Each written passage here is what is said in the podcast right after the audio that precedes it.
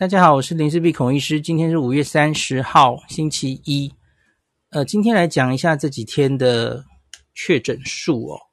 今天台面上确诊数其实只有六万哦，这个到了近期的一个比较低的点呢、啊。那可是大家都知道，今天是星期一嘛，所以一定是有假日效应啊。星期一总是这个验的比较少，那所以。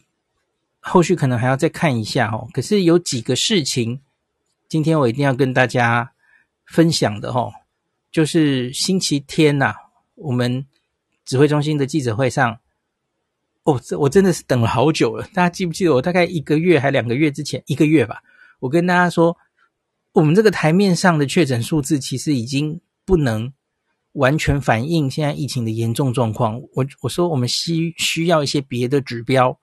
而且最好是每个县市都有嘛，哦，哦，很开心，这个是至少中央拿出来了几个数字，我觉得是非常可以参考的，哦，主要就是我们的全台湾的急诊来诊量，还有我们的专责病房的住院的人数，还有专责加护病房的住院的人数，我觉得非常值得参考哦。那。我用这几个数字来跟大家分析一下，就到底台湾的疫情现在是走到什么地步哦？那我们先说一下总共的数字哈，到目前为止，今年入年以来已经一百八十六万人确诊了哈，那其中已经一千三百一十二个同胞去世哦，这一个致死率啊，Omicron 的致死率已经占上了万分之七了，我们的万分之十、千分之一的保卫战哦。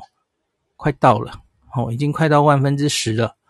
我我跟大家讲过很多次了嘛，哈，我个人是觉得大概会超过万分之十，应该是可以预料到的，哈。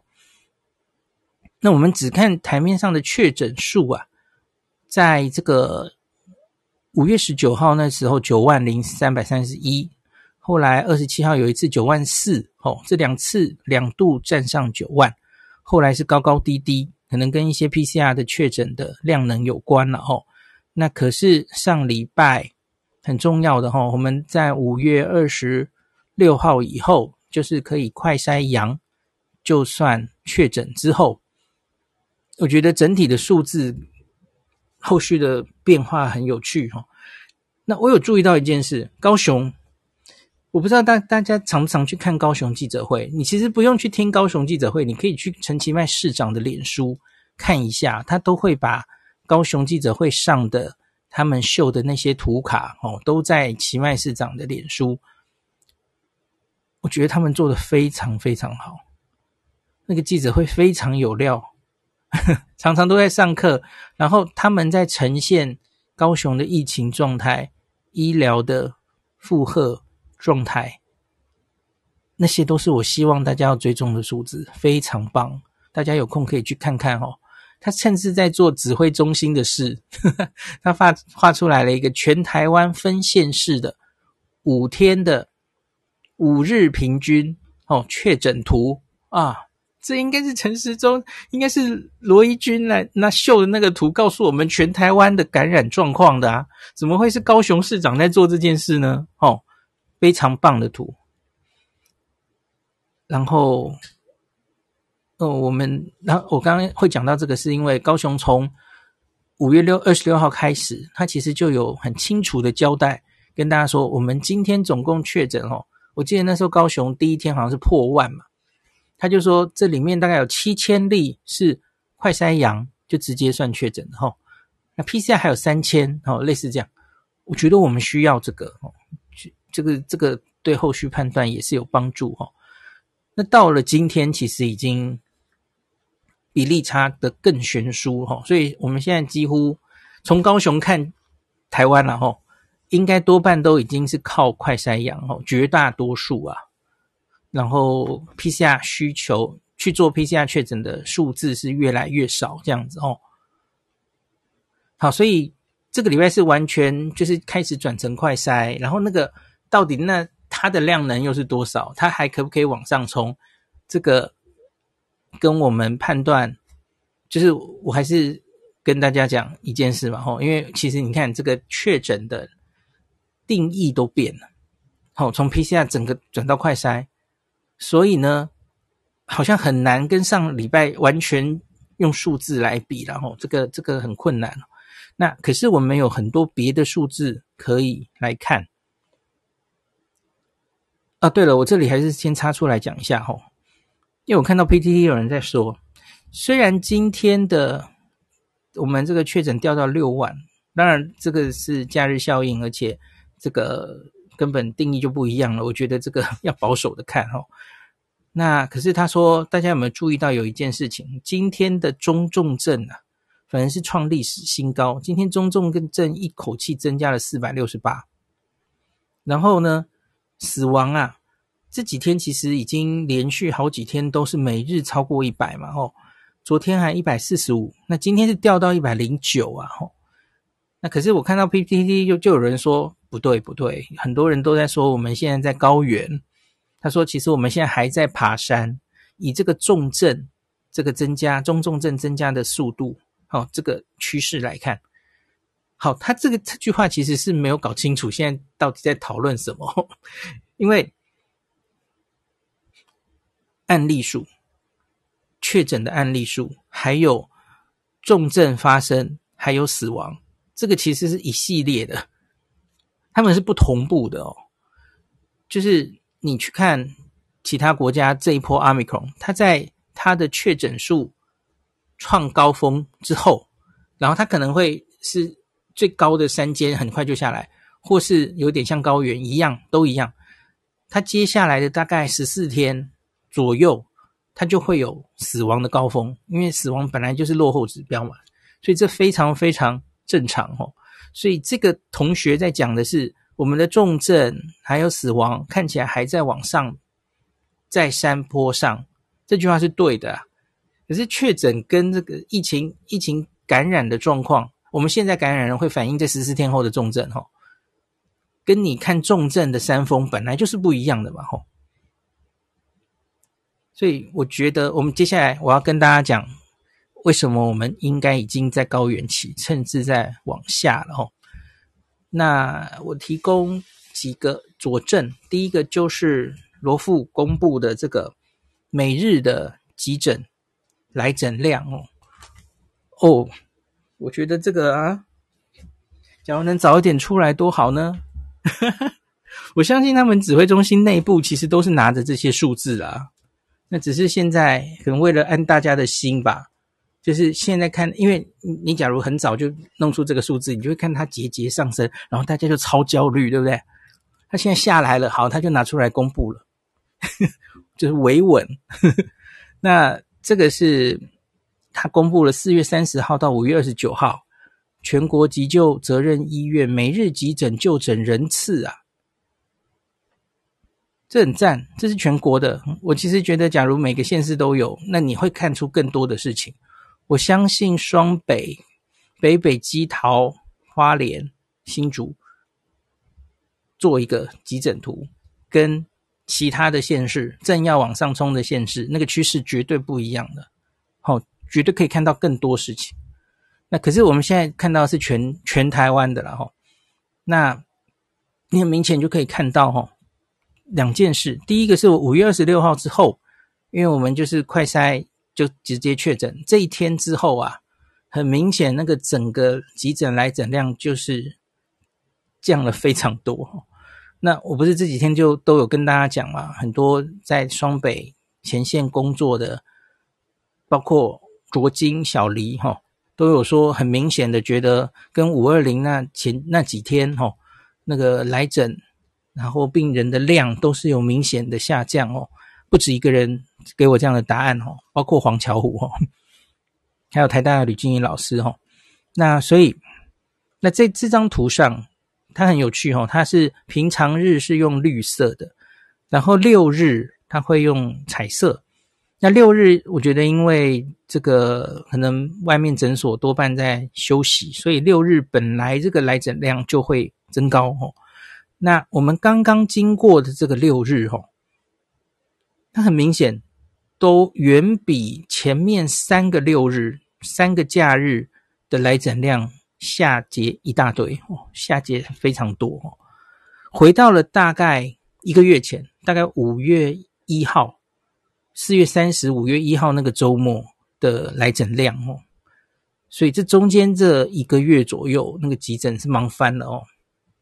那可是现在看起来是明显有下降，好，这个是第一个证据哦，就是我们的整体哦最高点很可能已经过去了，这个是第一个证据哦。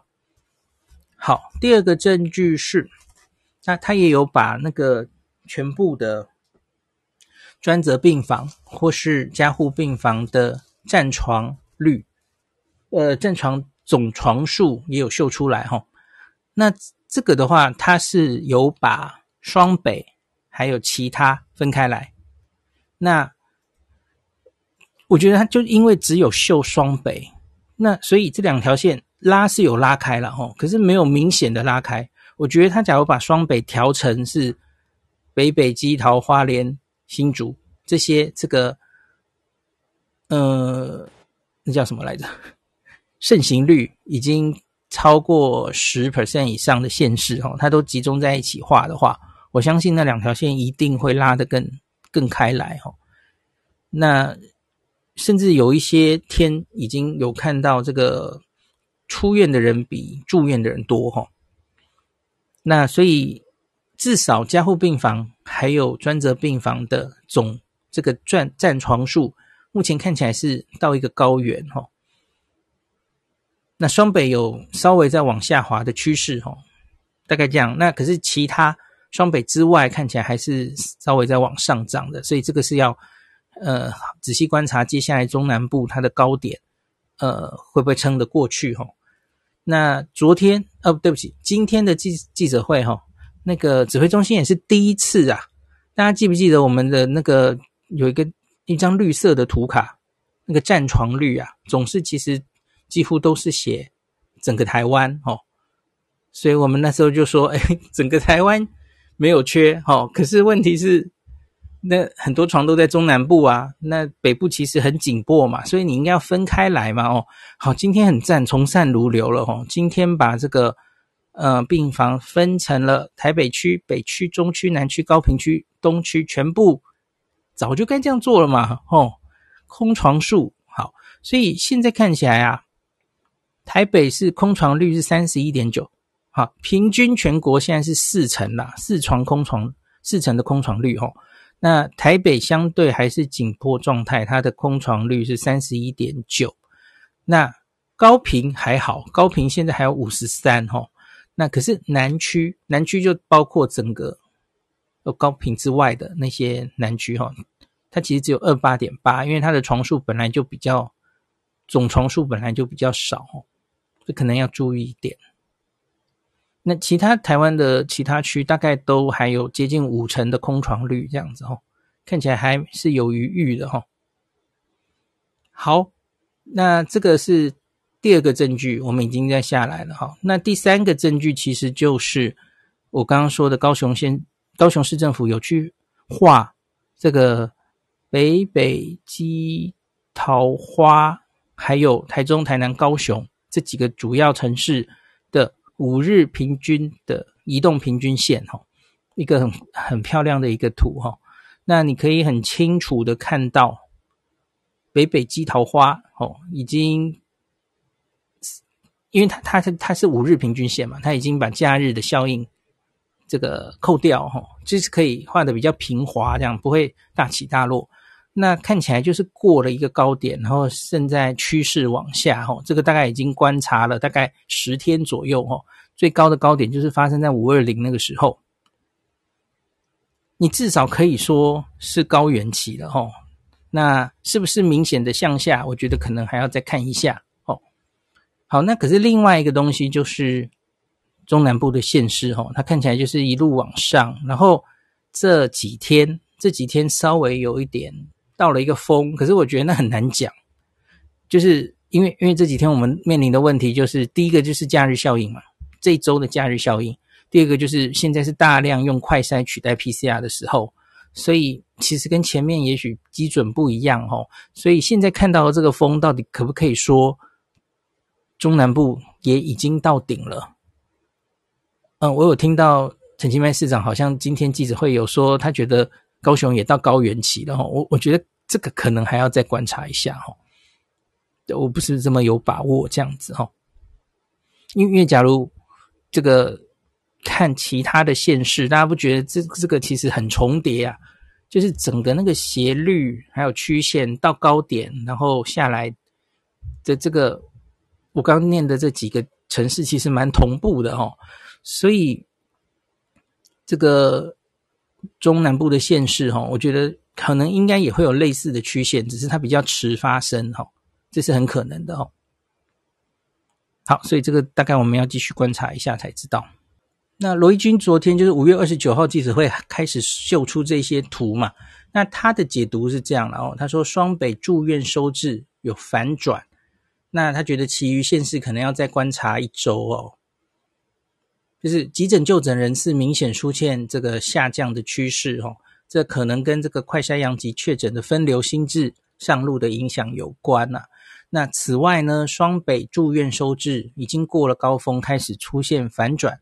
下降的趋势，其余县市还要再观察哈。那我们全国的急诊最高人次发生在五月六号，达到四万人次啊。那五月四号、二十四号八天之后就降到四万以下，尤其过了二十六号、二十七号，这个新制上路，降到二点五万人次啊。所以这个全国急诊的疏散壅塞情形已经有明显改善。我看了这个就很。好，改善是改善很好了，可是为什么不能早点做的罗富？好，OK，好，他说，那此外呢，五月二十八号星期六就诊人次也是低于前三周周六就诊人次，我刚刚有讲了哈，看来是真的有改善了。那双北这个住院收治高峰呢，假如说全台湾的话，专责病房这个收治人数本身还是一路在上升的哦。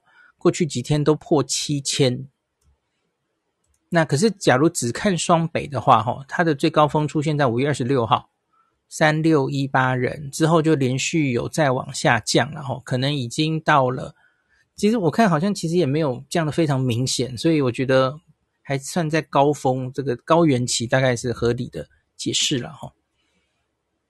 那从这部分可以看来，医疗量能吃紧的问题，至少在双北。已经明显改善了哦，那其他城市还在上升中，中南部收治情形还要继续观察。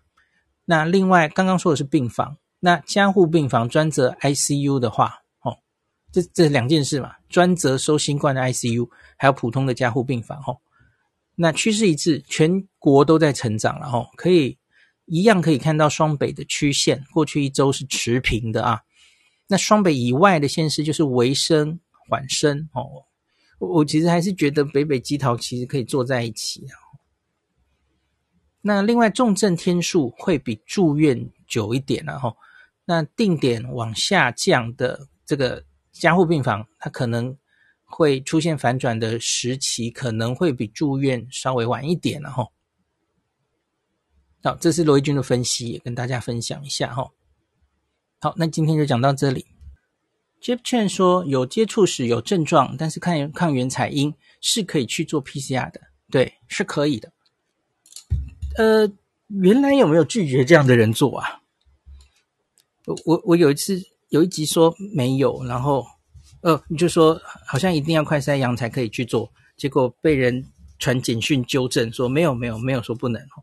好，不管以前怎么样啊，反正现在跟大家讲哦，快筛阴，可是假如你症状非常像，你有接触史哈，而且你有重症风险因子哈，还是这个非常鼓励你，还是要去确诊出来，以便于五天内获得药物哈。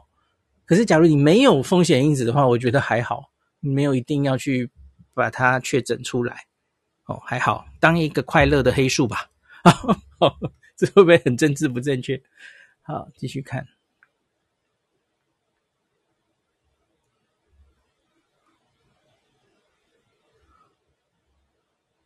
哟，水瓶怪怪是高雄人哦，哈哈，高雄真的有料，哈哈，可他其实，我觉得手下其实应该很辛苦，因为你看人数已经这么多了哈，确诊人数这么多，高雄还在每天都在公布那个年龄分布哎，然后也不过就在前几，好像几天前都还在那个做基本的疫调，对吧？我觉得前线高雄的卫生人员一定很辛苦，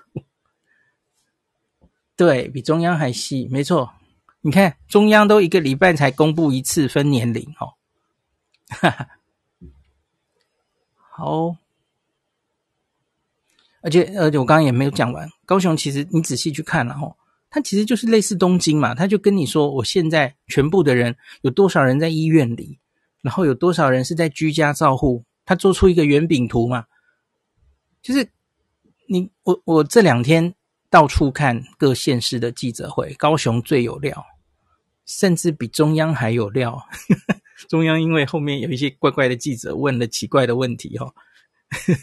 营养大师，可是这个高雄真的是你，你看他报告的内容，我觉得你可以很清楚的掌握目前疫情的状态、医疗应变的状态哦。我是高雄人的话，我觉得听得蛮安心的。我不知道你们觉得怎么样哦？好，OK，有我相信高高雄应该可以做得不错哦。现在虽然走向疫情的高峰，可是其实很多障碍。双北先牺牲了吧，就是比方说唐凤改善了这个法传系统啦，哦，有新的自我通报系统啊，哦，然后这个现在也不用一定去做 PCR 筛报急诊，这些关卡都给打开了。我我相信高雄应该不止高雄啦，哦，我相信中南部应该可以顺利通过考验的哦。对，我也觉得南部应该没有那么快到高点了哈。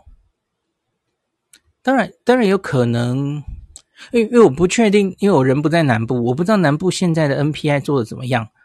我身在台北是很清楚的感受到，政策没有大改变，可是人民自己做出了行动哈。呃，不不在外面饮食，自己不外食，我觉得大概已经一两个月了。然后捷运运量明显减少，车流变少，这些其实这一个月，我相信在台北的大家都有感觉。可是我不确定台中、高雄、台南是什么样的感觉。吼，那个跟你多快到高峰，有没有踩刹车会有关系的。吼，也许每个城市会不太一样吧。吼，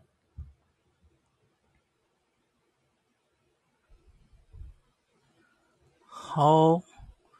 方慧孔说，他也觉得高雄还没到高点，而且学校还在停课。嗯，很多县市都停课了嘛。哦，那新花赖说，中南部人口比较分散，可是南部资源比较少。那某些区的疫苗可能打得没有北部好。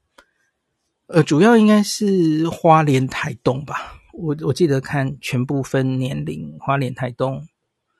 就是之前两年疫情其实相对是几乎没有到的地方哦，那个老人家就不是很想打。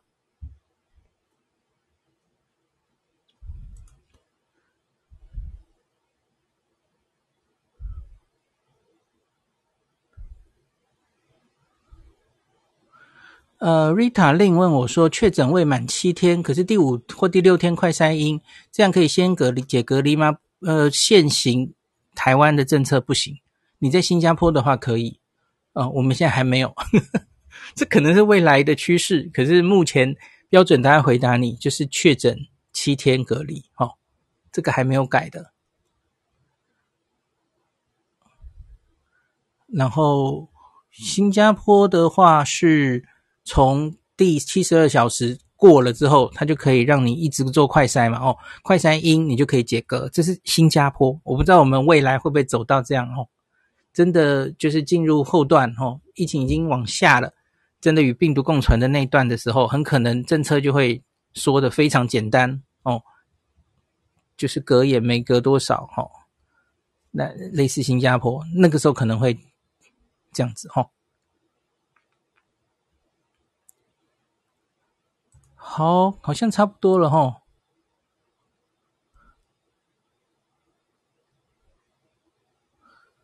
花东 Blair Lin 说，花东偏乡不知道施打率有没有达标，就医不便。对，有一些偏乡的问题哈。苏玉伟说，南部有很多大家庭是三代同堂，哇，这个是是问题哈、一人得这个全家七八个人得是常有的事，老人小孩都中奖，有可能哦。这个每个地方可能不一样，所以采取的防御防疫的卫教哦，怎么样去卫教大家施打疫苗的视角哦，怎么样去行动，可能都思考的会不太一样哦。好，应该到最后一个留言了，好。哦，谢谢大家。这个今天到这，我个人觉得啦，应该这个期末考可能已经考一半了啦，是吗？是吗？接下来就是看他什么时候有非常明显的反转哦，然后我相信应该会越来越好的哦，希望希望，嗯，那最后讲一个啦吼，部长今天有一直被逼问，就是。现在不是我们有一个新闻说日本要开嘛？我们前一集讲的吼，日本要开放旅游嘛？吼，呃，观光团，然后他就问，那日台我们台湾会不会跟着嘛？吼，因为这跟台湾的旅游禁令有关嘛。我们现在是根本旅游旅行社是不能出团的啊，有出团禁令嘛，出团会被罚钱的，所以这个是第一个嘛，这是上一集说的哦。那就问部长，诶，有没有要打开这个？部长说没有，还在研讨中。研讨好，另外就是问我们可不可能在七月缩减那个呃进台湾之后回到台湾回国之后的这个隔离天数，目前是七加七嘛哦，那问部长说会不会三加四或零加七？部长说没有，应该不会完全拿掉哦，应该会先缩减天数。我觉得三加四中间经过一个三加四是很合理的了哈，是是很可能的剧本哦，它不会一次到零的。那那可是说到三加四，那他到底要先开放谁？我觉得他主要可能还是开放商务为主。那部长很久以前有说过，他想先开放国外旅客到台湾，最后才是台湾人自己出去玩。哦，这个是他大概一两个月前是这样的说法。哦，那所以所谓的七月会开放国门，开放的是针对哪一些人的国门？台湾的旅行是真的会放吗？哦，我个人其实没有这么大的呃期待。那、我觉得应该会慢慢，不会这么快哈、哦。其实就像就我上一集分析的一样嘛，我觉得连日本那边其实可能都不会很快的了哦，因为他一天两万人的上限嘛。那今天有一个新闻说，那个实验团其中有人好像有确诊了哈，然后是不是整团被？隔离啦，我我看一下，我看一下那一篇，我下午丢了一个链接，我看一下啊，诶，到哪里去？是我上有话好说之前，有有有，我看到日本旅人署分享了，美谷咪跟大家分享的哦，他说，观光厅在今天表示，参与实验的其中一团在大分县旅游的时候。有团员确诊了，那县府将协助安排入住该县的这个住宿疗养设施，而同团的团员虽然采检均为阴性，但因为列为密切接触者，全员留在旅馆隔离，旅游行程必须终止。不知道要隔离多久？吼，这跟我想象的不一样，我以为会以筛代隔。就是大家继续行程，那筛阴性的人，大家就继续继续进行行程。可是没想到是大家一起留在旅馆，大家一起隔离。我不知道要隔离几天了，隔离三天吗？嗯，那三天结束之后，大家一起继续走原本的行程吗？那么机票都要改了，这跟我想象的不太一样哦。那所以，此外，岸田首相今天在参议院的预算委员会也表示。外国观光客入境日本旅游必须投保民间医疗保险，因为他住宿，他他其实不是入住，他只是住入入宿那个住宿疗养设施，就是类似防疫旅馆，他不是住到医院呢吼。那可是万一他指的是万一确诊需要去住院的话，那他要有医疗保险这样子吼。那美谷咪的注解是说，所以目前看来，日本开放观光之后，各种相关措施与对应方式应该也会陆续上路，可以先观察几个月。毕竟目前仅开放少人数的旅行团入境，将来正式实施之后，各种对策会更清楚明白。现在其实应该是根本没有写出对策来了吼。其实我就很意外啊，这样全团有人一个人确诊，即使筛检阴性，你都要隔离，大家这是在搞什么啊？那还玩个鸟啊！对，好，很很怪了。我我我其实也有点疑问，就是。这样的试验团，我我不是很确定你到底想看到什么？看到有感染之后，然后呢？你你怎么样？你看到了什么样的状况？你说哦，那不行，我们不能这样搞，我们继续锁国吧？还是你觉得哦啊确诊了啊又没有重症？你你总有一天可能会遇到重症啊，然后呢？重症你就就不搞了吗？我我其实不是很确定你想从这个试验团看到什么啦。嗯，好，没关系，反正就看日本怎么做吧。好，